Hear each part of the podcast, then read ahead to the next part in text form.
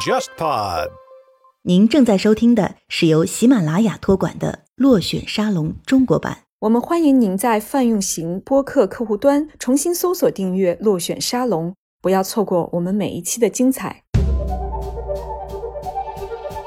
这个节目其实有一些分裂，他想要突破，他想要告诉女性，女人帮助女人是可能的，就像万茜说的那句话那样，女人真诚的欣赏同性是有可能的。但是另外一方面，他其实又在告诉你这是不可能的。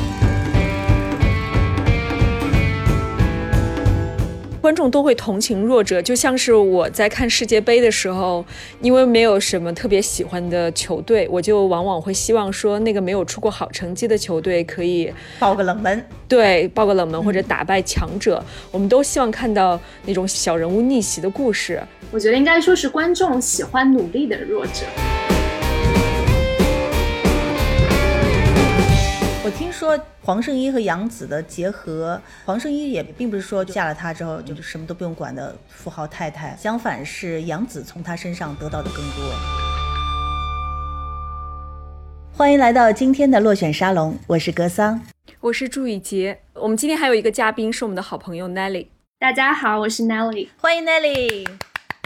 Nelly 也是一个非常活跃的女性的媒体人，而且呢，对很多文化事件啊，还有现在的一些娱乐的热点啊，也都在她的观察范围之内。我们今天也是请 Nelly 来谈一些跟现在的综艺有关的，什么样的人设是综艺节目里面最不讨人喜欢的？我们就从现在这个最热的《乘风破浪的姐姐》说起吧。就是从这个姐姐开始的时候，就是他们一亮相，大家对其中的某几个人一下子就是好感度刷新了。然后后来呢，随着推进之后，又开始变得就不一样，每集都会有这个好感度下降的人和好感度上升的人，是吗？对，就其实我以前是个不太爱看综艺节目的人，但是就是《浪姐》这个节目，我觉得它的公共议题性实在是太强。作为一个媒体人，我会觉得就我不得不看，所以确实是我就是真的是每期一出我就开始看的一档综艺节目。我其实会觉得，就是在我们聊就是我们不喜欢的人设之前，就我们可以先聊聊什么样是大家都喜欢的人设，因为我会觉得是在《浪姐》这个节目里面，我觉得其实挺有趣的。什么样的女星是大家都喜欢的女星？这个事情，我觉得本身是其实是挺妙的一个事情。那 Nelly，你会 pick 谁呢？我最喜欢的其实是郑希怡，就我觉得她是一个很。大气的一个女性，嗯，而且郑希怡好像就是非常一个港女的代表性。我记得第一集的时候，她刚出来，就是每个姐姐不是都有下车的一个亮相的吗？那一瞬间我就被她俘获了。然后第一集她最圈粉的应该是她吐槽那三个评委的那段话，她原话差不多是意思是说，哎，我都已经出道那么久了，我还要被不知道从哪里来的人。评价就是那段话，其实蛮多截图的吧，就到处社交网络上到处都来传，然后大家一下就觉得哇哦，原来这就是姐姐。那你以前就对郑希怡，我其实以前完全不知道她。你还有喜欢的谁？嗯，我觉得另外几个喜欢的，我觉得应该就是大家都很喜欢的啦，就是宁静啊、万茜啊，然后张雨绮啊。我我是觉得他们身上有一些共性，是还蛮值得玩味的。嗯。他们一个很重要的共性就是他们身上有一种雌雄同体的气质，因为这个特质，所以让他们能够男女通吃。嗯嗯，我刚才就想说，要是如果让我选，我就会比较喜欢万茜，因为我觉得她就是像钢铁直男，就女性中的钢铁直男。比如说，就是大家会认为女性是爱撒娇，然后很作。然后总想那个公主病，就这些是一些就是对女性性别的那种刻板印象。就万茜身上完全没有这些。然后那宁静和张雨绮也是，她们有那种非常飒的一面，就是有一种大姐大的那种气场。她们都没有那个非常小女人，就是大家观念里面那种小女人的那种矫柔。我觉得这个可能是我比较喜欢的这一类女星吧。不过这个节目有意思，我觉得嗯就在于咱们为什么会去讨论，就是好像已经很久没有一个综艺能引起大家广泛的讨论。大概也是因为姐姐太多了，姐姐太多了，然后所以每个姐姐都有不同的性格，咱们就好像每个人都可以找到一个好像我身上有这个人的毛病，嗯，这个人的优点我是喜欢的，就我们有很有代入感。格桑，你会 pick 哪个姐姐呢？我自己是嗯比较喜欢呃张雨绮，然后我也比较喜欢那个张萌，就是张萌是以前我就不太了解，就不知道这个人，然后发现这个节目里面这个人还真的是挺不错的。我觉得如果是在生活当中，就是他要是跟我搭档，就是什么开一个小公司啊，或者是一起做一个什么项目啊，肯定能够合作的非常好，非常省心，然后就会很呃就就是特别适合。做工作搭档的人，嗯因为我自己在工作当中，就有的时候就是很缺乏那种面面俱到，或者是就非常聪明的那种能力，所以我渴望有这种能力，我就很想和这种人处事。嗯，然后张雨绮呢，我觉得就很像是浪姐版的杨超越，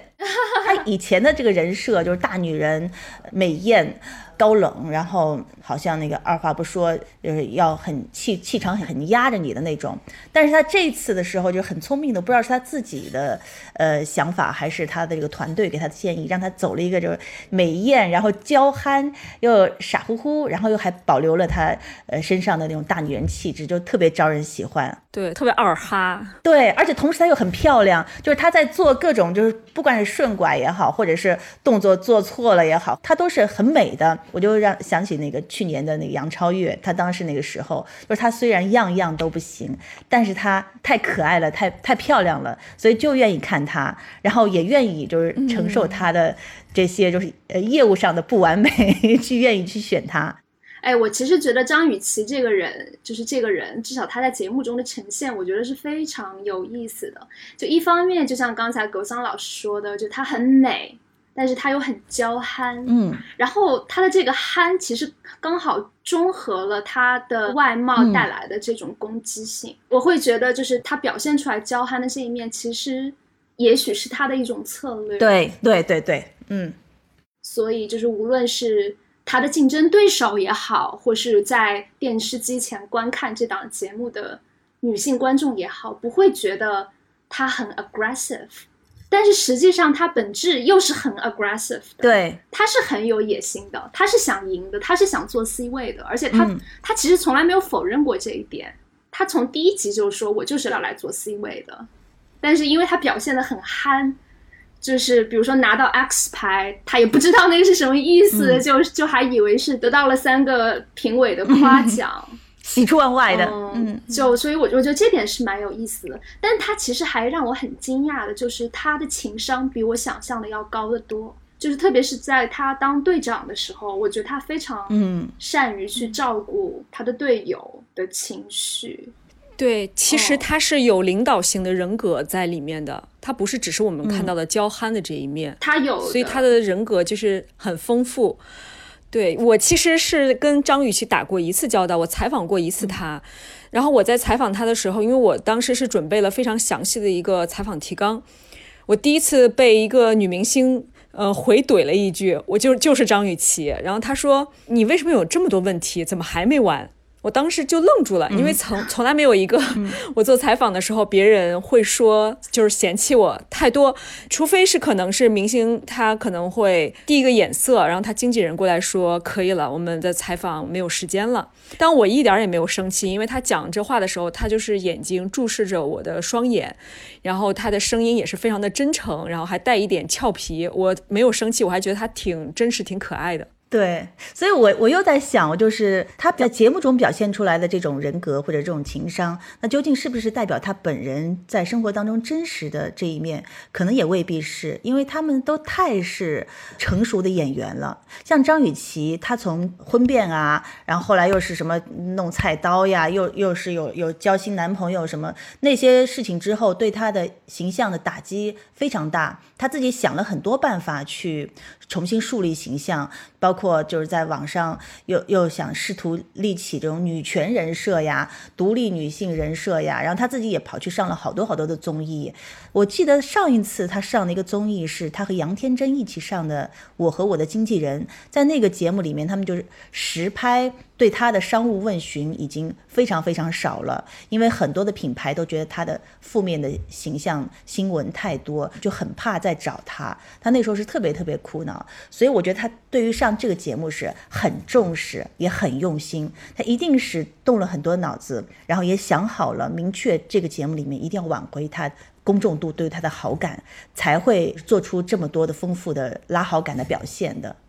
嗯，很有意思，因为我不知道就是他在参加节目之前的这个这个背景是怎么样的。作为一个只看这档节目的普通观众，就我会觉得他在里面的表现，我完全。没有办法想象他原来之前曾经有过一段窘迫的时间，就我会以为他一直处于一个就比如说声望的高位。啊，对对对，所以就是他在节目，他至少他在浪姐这档节目里面，他的表现其实是很松弛的，嗯，就是他没有，比如说没有像蓝盈莹这样子就表现的非常非常紧张。哦，我我我想说，我其实并不讨厌蓝莹莹，我只是拿她来举一个例子，因为蓝莹这个人设也是挺有意思的，就是她是那种非常努力、非常好强，然后不服输的。那那种人，然后他很像我们从小到大的身边的一些同学，他们就是那种很刻苦、很认真。然后如果是你拉着他们玩的话，他们会很烦你，因为耽误了他的这个正事儿，耽误他的宝贵的学习时光。然后他们也不愿意跟跟你这种很懒散或者不上进的人在一起玩。嗯，我觉得蓝英这种人的话，就是对我来讲，我生活中对这种非常非常认真，然后很刻苦、刻苦到有点无趣的人，说实话是有点儿。怕的有点，就是至少是，嗯，就是不太愿意跟他玩儿，因为我觉得给自己的压迫感太强。嗯，就是同样是充满了野心，同样是 aggressive，就是张雨绮的这种野心，你觉得她是自在自己的那个承受范围之内的，即便是她输了，她也可以非常幽默的去化解这种尴尬，或者是她可以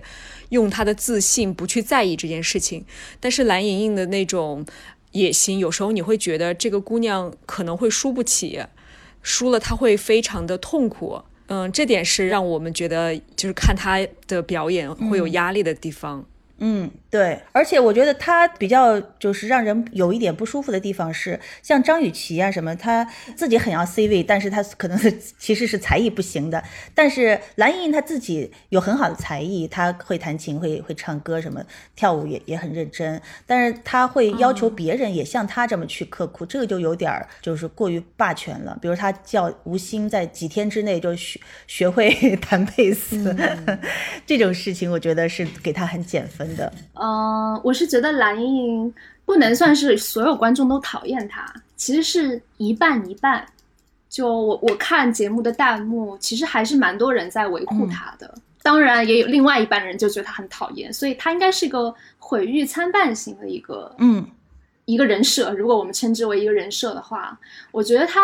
她背后其实反映出来一种我们对待努力这件事情的一种。很复杂的态度，就是关于努力这个事情到底有没有价值。一方面，现在我们越来越感受到，就在这个社会当中，你要获得成功，光努力不行，有太多其他的因素在决定你是否能够达到你想要的那个目标了。比如说你的家庭背景，嗯。就是这种所谓的，就是可以帮助你走捷径的东西，这些额外的因素太多，就我们会觉得成功有很大一部分不是掌握在你努力就能行的这个基础之上的。当一个人很努力、很努力的时候，就是我们会有一些怀疑，嗯，就是你这样子做是否真的值得？但是另外一部分，我们又知道，就是对于没有资源的人来说，努力是他唯一的能够自己把握住的路。我觉得这种两难的态度，其实在很多普通人身上都是存在的。所以，就是作为一个公众人物，蓝盈莹她没能够让我们投射出某种对于成功的幻想，反而是反映直接反映了我们在日常生活中的一种某种困境。我觉得是因为这个，所以很多人对他的观感非常复杂。对于说到这一点的话，他自己是家境非常好的，他是上海人，然后他呃从小都是在上海的小迎星艺术团担任一些主演啊什么，就是这样从小在光环中长大，而且他们家很有钱。他爸爸是一个呃，就是民营企业家，然后从小就是家庭条件啊什么就就很优越。如果在演艺圈就觉得呃吃苦出不了头，或者是觉得这样实在是太累的话，他就可以放弃走这条路，然后回去过一些更加轻松和舒适的生活。但是就纵使蓝莹莹家庭条件这么好，小的时候各种各样资源铺到大，但是现在她还在很努力的奋斗，都努力成这样了，她也没有能够成为大家想的好像。演艺圈一夜成名很容易，没有没有到一个很高的咖位，我觉得也是给就是想进入演艺圈或者是对演艺圈抱有幻想的，呃，就孩子们还有家长们，嗯，就一个启示，就真的别以为那么简单。呃，虽然是有好运气，但是好运气降临到你头上的几率真的是非常非常的稀少。我想就是再补充一下那个蓝莹莹的这个人，嗯，就她在节目里面还有。一个就大家觉得质疑比较多的点是在于他不太能够体谅别人的感受，就像刚才我们提到，就是他会去 push，吴昕说你一定要在几天之内学会 base，，或者说是他自己在节目里也有说嘛，就是看别的姐姐哭了，但是我哭不出来，我不知道别人为什么要哭，就是很难对别人产生共情吧？对对对，就但这种共情能力的缺乏，其实是很不女性的。因为共情是女性的，是就是所谓的女性特质的一个很重要的组成部分。就是当一个女性她公然承认说我我没有共情能力，其实是在公众心里是很减分的。就是虽然说缺乏共情能力是一个很，就是一个偏男性气质的一个事情，但是这是不好，这是男性气质中不好的那个部分。我想说一个我自己有点害怕的一个人设，就是大家都说非常喜欢宁静，我也不否认她的那种御姐的气质，那种大气是一个非常可爱的，然后也让我觉得很爽朗，因为她可以弥补了就是我们在现实生活中做不到的那些，就她身上让我觉得特别的爽，就是因为我从来没有像她那样能够这么自信的、这么坦荡的，有的时候去怼人或者是去说出一些自己的想法，但是她也让我回忆起了就是我。自己初入职场的时候，办公室里面总有一些非常强势的对领导或者女性，他们讲起话来像呛口辣椒。我其实是特别的害怕跟这样的就是前辈去打交道。我每次去跟这样的人沟通。我真的是要在自己的座位上面，要就是鼓足勇气，都要大概给自己酝酿很久，因为有可能我的一些想法他不认同，他就会用非常冲的方法否定我。这个时候对我的自尊心的打击是非常大，因为我还是毕竟刚入职场，所以我就记得很清楚，我们办公室里以前有也有这样的女性，她每次叫我的名字的时候，我都浑身就是一哆嗦，就是因为她的声音实在是太洪亮了，真的就是吓会吓到我。我就看到宁静的这个时候，其实我还是觉得，嗯，大家。他是很喜欢，可是我自己就会想到自己这样的一个经历吧，会觉得对这个人设有一点害怕。对我觉得宁静的话，大家对他的喜爱就更多是因为，呃，他太熟了，他是一个太有名的演员了，他演过的那些戏都是基本上都是我们就是从小到大都都看过的熟悉的演员，那。大家对他就是带着他这个呃本身就对这个人了解的感情和这个滤镜在里面的观众的潜意识里面也是希望觉得这个节目里面肯定要看到这种嗯就是威震一方，然后霸气十足大姐头的形象，得有这么一个人吧？那这个人肯定是宁静了。而宁静平时也没做过什么就是很让别人讨厌的事儿，观众在心目中都是拥戴宁静来做这个大姐头的位置。我我觉得就是节目组至少前几集吧，剪辑的效果，你可以很明显的发现，他是把宁静当成了一个类似于大魔头一样的一个人设。嗯，我觉得他是作为一个女性父权的一个象征出现的。对，尤其是你说这个父权的时候，我就想到就是宁静从一开始和最近一期他说的两句话。一开始他他说我来这个节目是想这个节目增加一些雄性的气息。我第一次听到他说这句话的时候，我就就身为女性，我本能的有一些就是不太舒服。然后到前两天的时候，他又说呃什么就是刚来的时候觉得他们太母了。当然当时那个字幕是把这个母打成温柔了。我其实刚才想说 empowerment，不过就是用父权这个词在这里其实也够贴切。这里他所谓的父权，我们打引号，其实是他的资历，他的咖位，就是他在这个行业里面待的时间够久，而且他的作品足够多、足够好，所以让他能够有话语权去跨越这种性别上。造成的这种女性站在弱势地位的这个维度，在这个维度上，她可以碾压所有人，她可以碾压所有其他的姐姐，她可以碾压黄晓明，她可以碾压节目组。然后这种碾压是是浪姐这档节目给观众爽感的很重要的一个来源。对他们，你看，就是从这个分配的上面来看，从他们的这个化妆造型也能看出来。对，比如说他们里面其实两个长得长相最有攻击性的、最让同性感到就是有点不安或者嫉妒的人，就是宁静和张雨绮。非常美艳的那种，他们两个长相都是那种最有攻击性的长相。但是宁静，她在这个从头到尾美艳，服装、唇色，还有头发的颜色，全都是按照那种女魔头的形象来做的。然后张雨绮呢，她就把她的攻击性就给弱化了，一直在扮可爱，把她的那个攻击性啊，包括她的口红啊、什么妆啊，都是减到最小。所以他们节目组就是在每个细节上可以说都还做的挺到位的，都是把这个角色都分配好了，就等着观众你入戏入坑。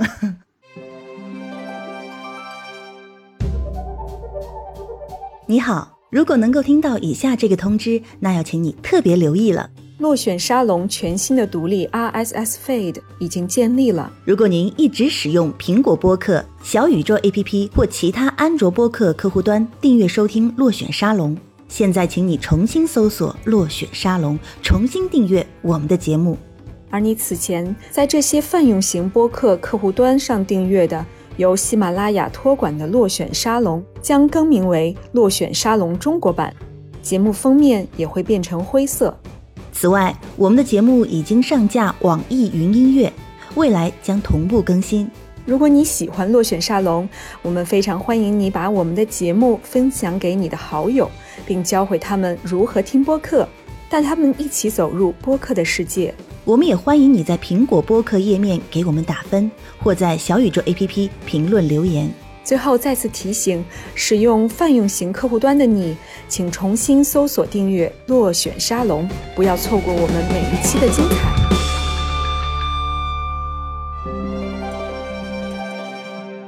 另外一个大家都不是很喜欢的，大概是就是黄圣依 啊，对，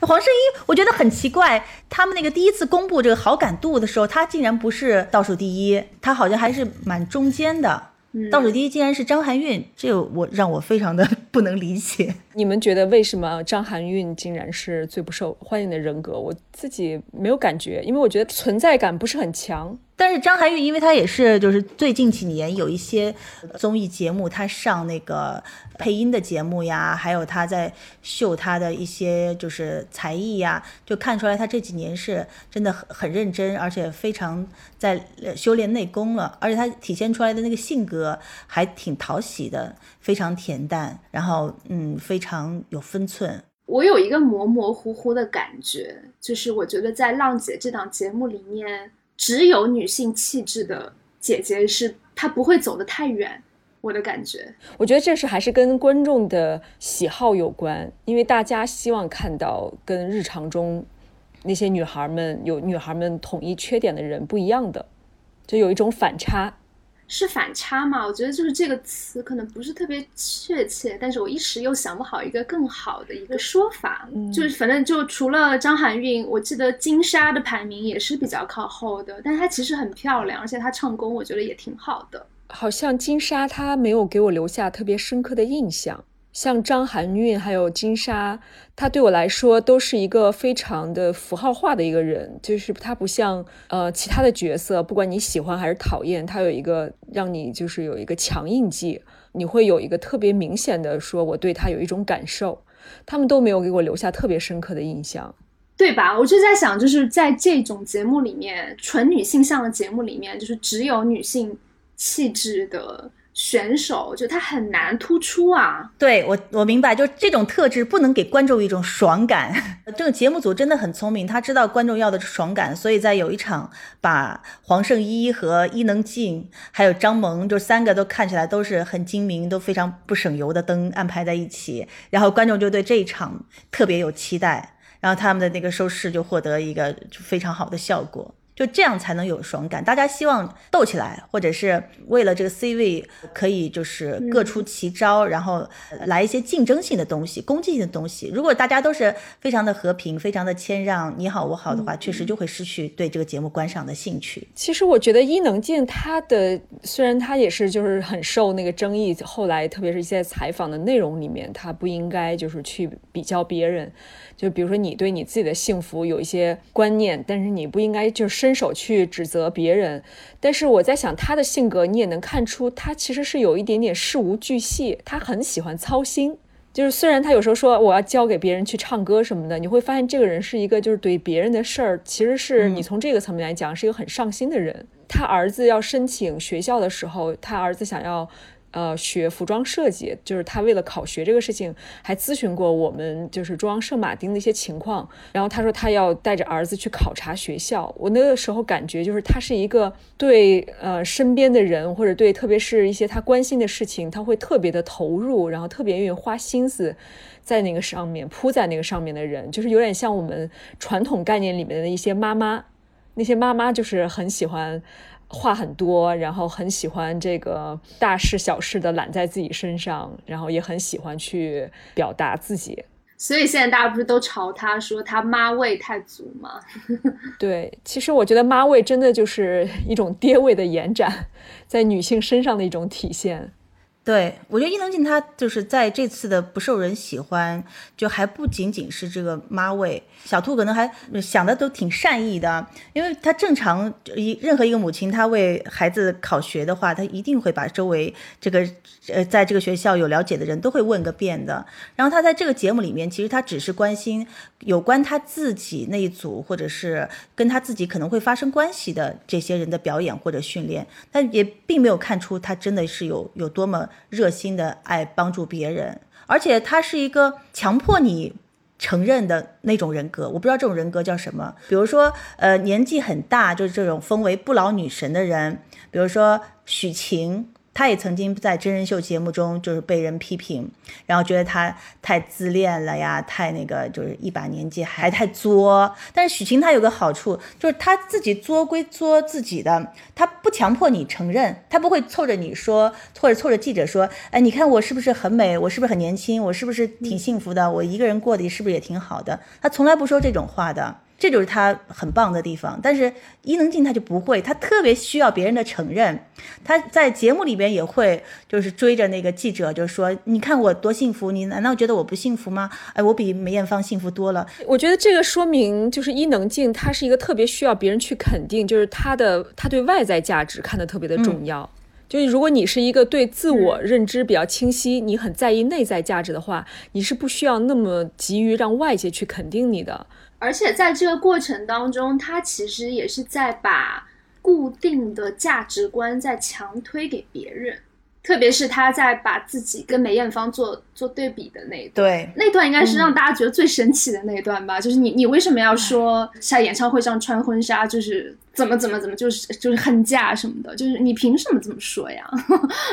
就一个女明星她。他有自己非常辉煌的事业，然后把这个当成最重要的人生价值，这不好吗？就你凭什么一定要说有婚姻才是圆满的人生？他一方面当然是想要就是寻求外界的肯定，但是另外一方面他也是在对外宣扬一套特定的价值观。我觉得这件事情是让很多人不是很能接受的点。这其实也是一种强权啊，因为我们就是讨厌爱说教的人。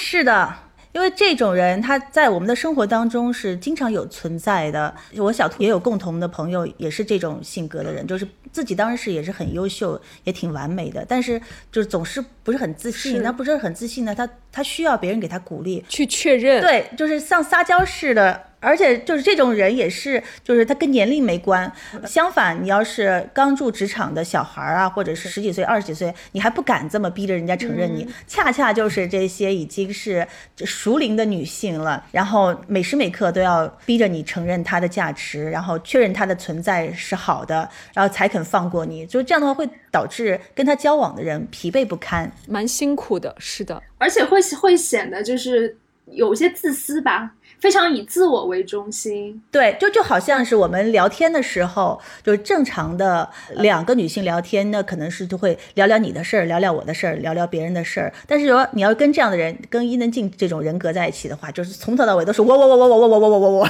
对。然后说完我了以后，你想就是总总该聊点我了吧，或者聊点其他的事情，就让我歇一会儿。但是不行，但是我之前说过的话，你是不是被你充分的肯定？就是一定要就是。把他的就是世界推到整个推到你的面前，这样真的是让人很累的。它不符合就是正常社交里面那个互惠的原则，所以就完全是单方面的。哎，对，是的，输出，然后这就会让就是接受的那一方，嗯，会有些难受了。对，我记得伊能静她刚上这个节目的时候，第一期啊、第二期的时候，好像呃一下子就是刷了一层好感度，大家都对她就是挺喜欢的，觉得她好像保养的也不错啊，然后精神状态也很好。她刚开始也是上节目，还说了一些就是好像很女权、很口号的话，大家也觉得还蛮振奋的，就体现了一个不以年龄的推移。改变的女性的这种风采，结果后来 时间一长，她爱说的性格又出现了，结果言多必失，就变成现在这个样子。我看后来就是她的那个对谈的那一期节目都被下线了，因为我我是先看到就是她的那个那个对谈的一些截图，然后我就想回去找她的那个对谈去看，发现那一期节目已经下线了，嗯可能节目组受到了一点压力。还有谁？黄圣依我们还没有谈是吧？但是黄圣依好像毫无长进，没什么好谈了。对，好像你说的这个没有长进，就是确实觉得黄圣依是一个没有成长的选手。就是她第一次就是穿着特别隆重的裙子，然后出现在各个姐姐面前的时候，我就想到了咱们小时候班上面总会有一两个像公主一样的女孩儿。并且到哪里，她都觉得自己是一个公主，嗯非常的希望受到瞩目。因为我觉得你选择一个特别隆重的裙子，其实你是希望说你在这个群体里面是脱颖而出的，被注意到。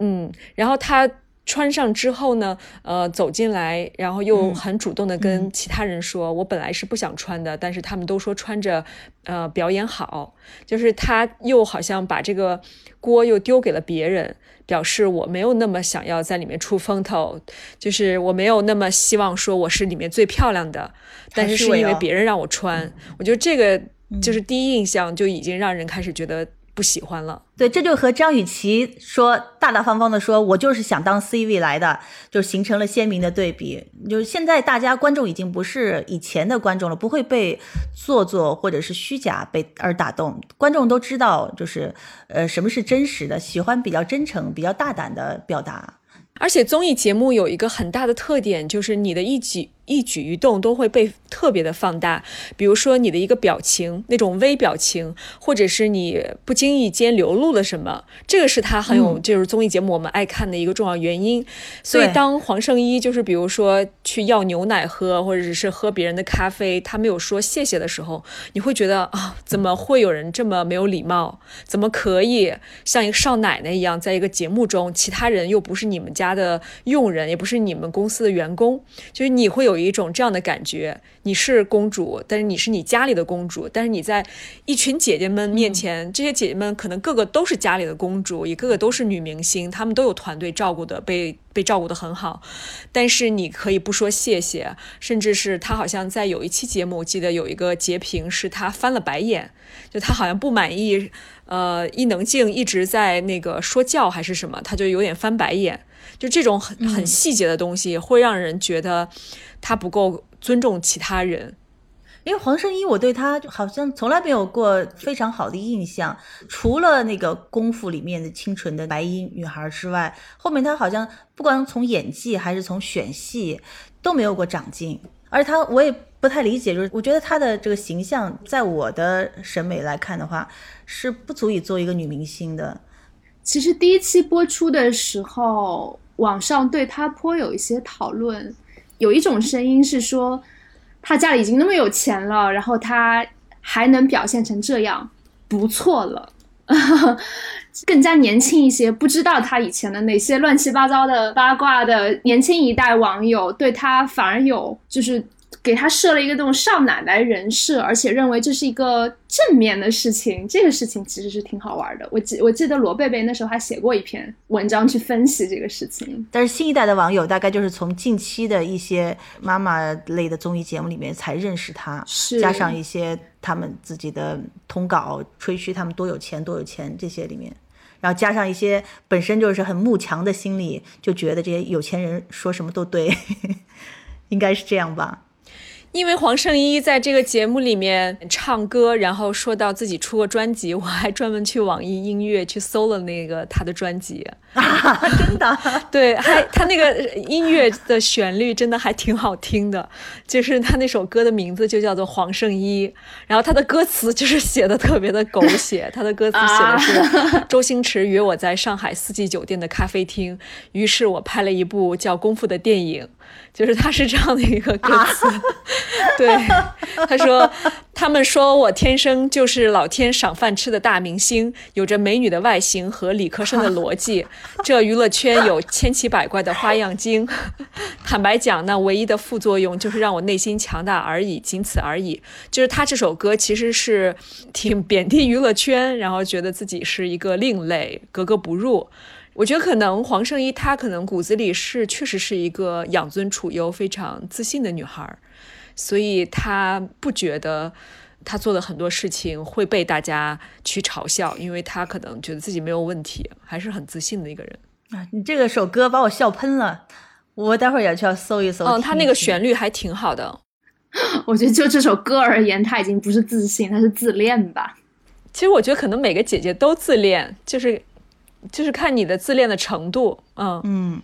就是其他的姐姐，她不管怎么样，就是最不红的姐姐，她也是有自己的实力的。无无论是女团出身的姐姐呀，她可能唱跳功底就很好，虽然她不出名。比如郑希，她可能唱的歌没有很多被大家熟知，但人家唱功确实可以。再比如其他的一些演员，万茜演了那么多。电影、电视剧都拍的还不错的，但是黄圣依她的演技是这个几十年都没有过长进。我还记得她上一次热搜是在那个《演员的诞生》里面演海娃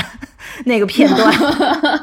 所以我实在是不能理解她为什么还可以站在这个娱乐圈，为什么娱乐圈有那么多很优秀的、有实力也有形象的演员没有能进来，就一直被这样子的演员给霸占的。可能真的家里有背景吧。嗯，那你们觉得黄圣依身上就没有一点招人喜欢的部分吗？我对她就是无感，就是 就是没有什么感觉。很多年前，我同事去采访杨紫。那天就是发生了非常夸张的一个现象，嗯，然后杨子是派了车来接我的同事，还有摄影师，整个团队一个 team 人还挺多的。他跟我回来形容说，那是一个加长的林肯，然后这个林肯车贴了一个巨大的海报，是黄圣依的照片。我同事就坐着贴着黄圣依照片的加长林肯，然后去做了那个采访。嗯，就是我这是最初对他们的印象，就非常的抓马。嗯，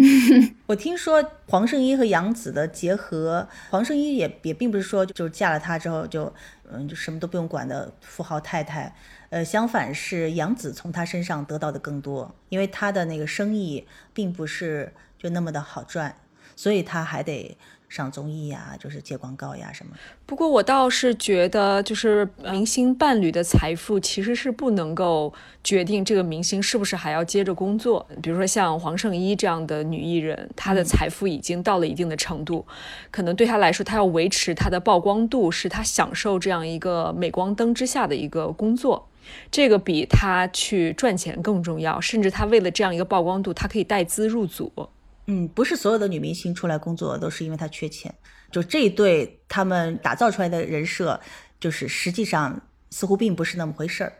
我对他们家到底有多少钱，我一点都不感兴趣。我只是觉得，就是作为一个人，我对他安身立命的方法不正当这件事情，我感到很不耻。嗯就是我，我觉得就是他的上位，或者说是他在演艺圈里面立足的这个，这整个过程就是很，就是不正当的，就你不是堂堂正正的取得你现在所拥有的这一切的。那你们怎么来看待其他的那个存在感不强的？比如说湖南卫视的主持人吴昕，还有嗯另外一个女主持人沈梦辰。我觉得他们存在感已经不弱了，因为湖南卫视就确实很重视他们的主持人的这个明星化打造，所有的热点的东西都会送主持人上。吴昕的话，就是大家就一直说他好像是《快乐大本营》里最不红的呀，话最少的呀，呃什么什么的，就是用这种来调侃他。但事实上，就是客观来说，作为一个主持人来说，他现在这个地位已经是非常非常好的了。呃，他这是巧妙的用这么一个特点，用这么一个大家说，哎，你不红，你你不红，你老是傻乎乎的，就是他就把这个特点就接过来了，就干脆把它变自己的一个标识，然后在每一次他参加一个节目或者参加一个比赛的时候，就是嗯，很很为他鼓励，很为他加油，这反而是一个好事。其实他在上一次公演之后，就是口碑有一点反转了吧？就是他和那个蓝盈莹和黄龄组成一对的那个表演，其实他表现的还不错，又是劈叉呀，然后又是唱 rap，嗯，就是跟他在前期准备过程中表现出来那种废柴人设，其实就是有还蛮蛮大的一个反差了，所以就是观众的反应还挺好的。所以我觉得他们这个节目组的编剧是真的非常非常好，就是就把吴昕打造成一个就是废柴人格，这种人格是我们现实中、尤其广大青年最多类型的人，就自己可能就是先先天才华也不是特别的够，然后在一群高手如林的。呃，这个同事或者同学中间，然后自己也很懦弱，然后也好像有一点点的那么害羞，也有点不敢进取，自己蜷缩在角落里面待着，很被动的生活。然后他把吴昕打造成这样一个人，然后我们很多人就不知不觉的就觉得，哎，这个人。就像我，你会看的时候就会希望这个人可以振奋起来，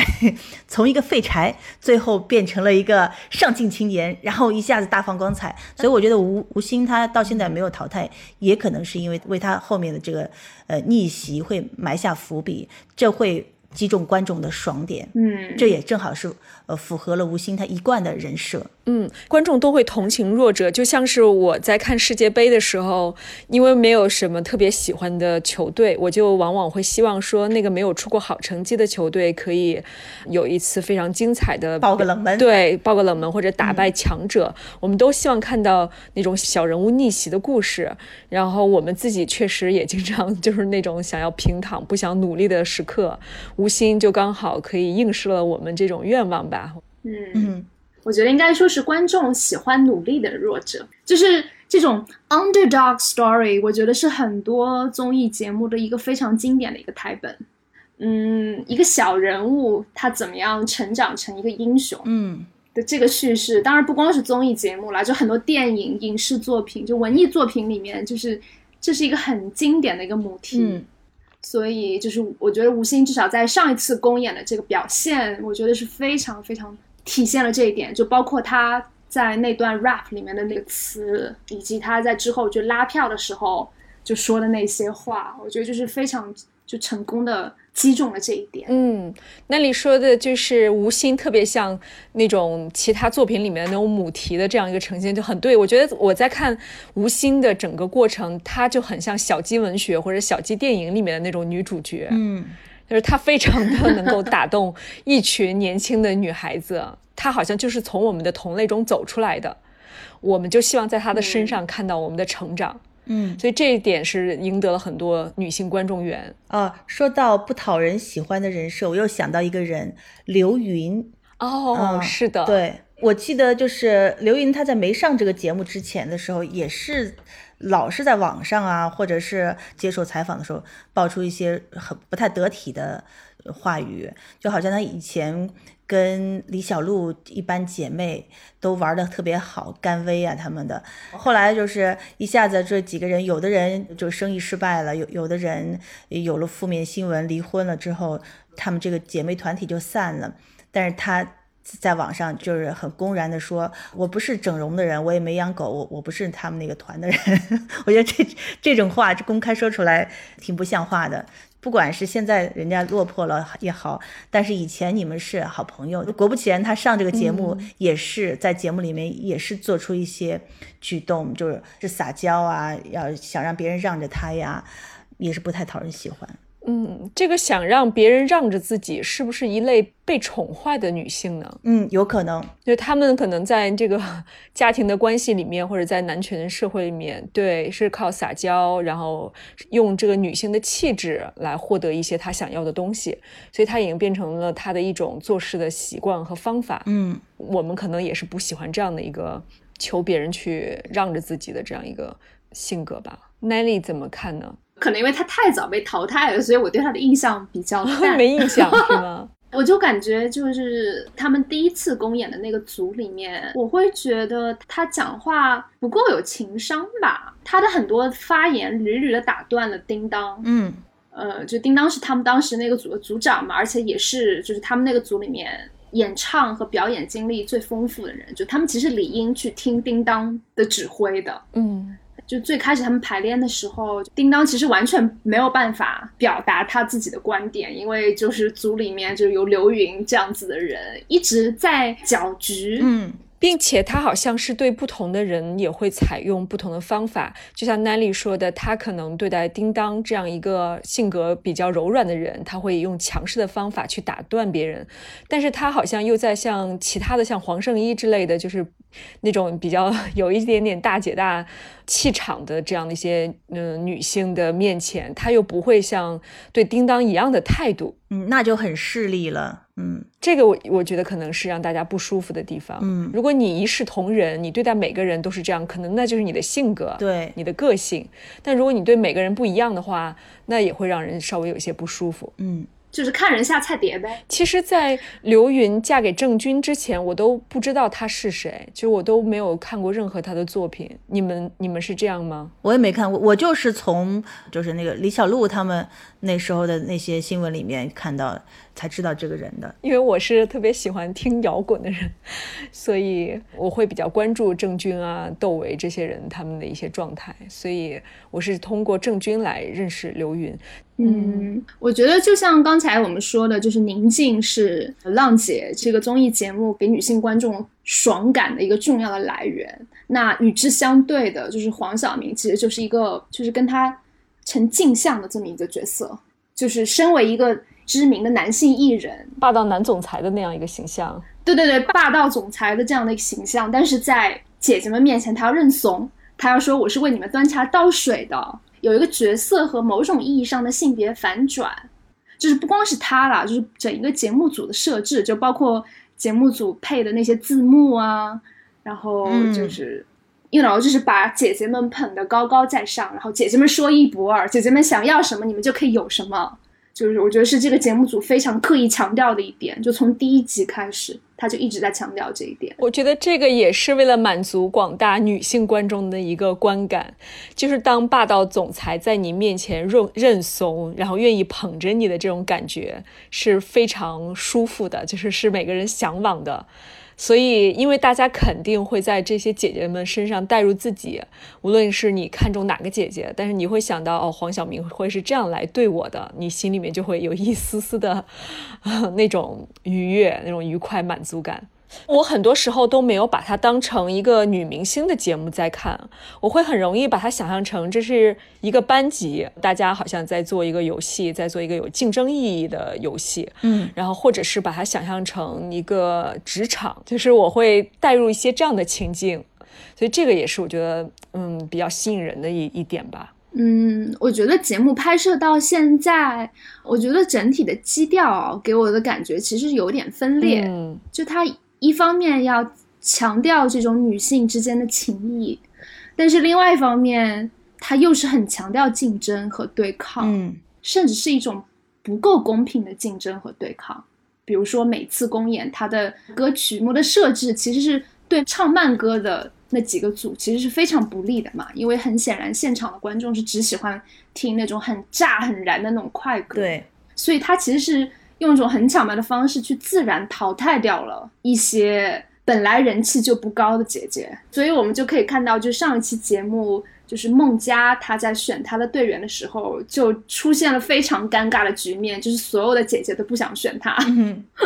因为他们其实已经看透了这个游戏了，他们知道游戏规则就是我我只能跟人气高的姐姐抱团，我只能去选那种最燃最炸的歌。当这那一幕出现的时候，就是身为观众，我自己都会觉得啊、天哪，我我太尴尬了，我我都我都替孟佳觉得尴尬，因为我会觉得就是这种